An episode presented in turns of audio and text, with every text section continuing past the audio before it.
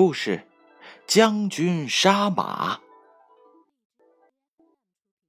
有一位勇猛的将军，在他年轻的时候特别喜欢饮酒，每次喝的都是酩酊大醉，一边东摇西晃，一边同女人调笑。他总是到离家还有一段距离的一个村子里去享受他的放荡生活，通常一周。光顾一次，他的青春年华就这样一天天的虚度，武艺也渐渐的荒废。终于有一天早上，将军的母亲狠狠的训斥了他一顿，责怪他不该像一个花花公子那样无所事事。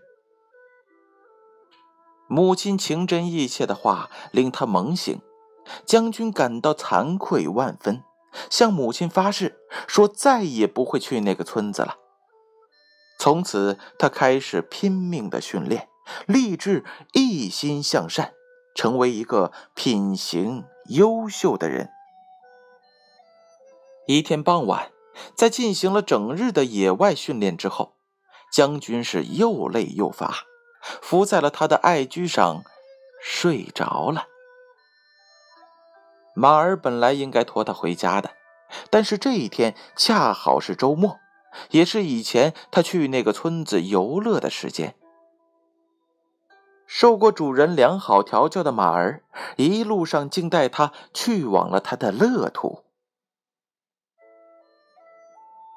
当将军醒来时，他发现自己违背了对母亲所发的誓言，他又到了他不该到的地方。想到自己的失信，将军忍不住掉下眼泪。他凝视着自己的马，这是他孩提时就伴随着他的亲密伴侣，是除了他的家人以外的挚爱。经过了长久的沉默，他拔出了剑来，杀了这匹马。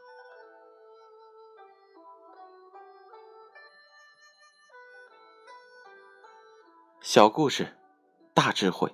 这则故事又告诉了我们什么样的道理呢？在企业里推行任何一项改革措施，都无异于一场革命。送旧迎新说起来轻松，执行起来则相当的艰难。主要是旧观念、旧习惯在阻碍着改革前行。人们不喜欢变化，老的方式做事，省心又轻松，而步骤呢也十分的清晰。作为企业的领导者，你必须清楚，改变人们的行为是一个巨大的挑战。但是，军令如山倒，面对一些因循守旧的习惯与做法，一定要纠正，甚至是惩处。有时，即使是挥泪斩马谡，也应在所不惜。